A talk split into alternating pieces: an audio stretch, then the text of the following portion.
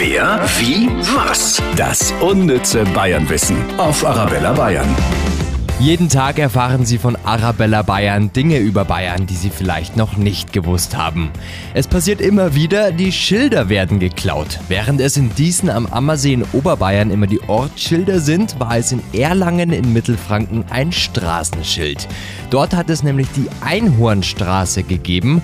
Da wurde das Schild aber so oft geklaut, dass die Stadtverwaltung die Straße 2017 einfach umbenannt hat in Zweihornstraße. Kreativ. Bin ich mal gespannt, wann es in Erlangen dann die Dreihornstraße gibt. Wer, wie, was? Das unnütze Bayernwissen auf Arabella Bayern.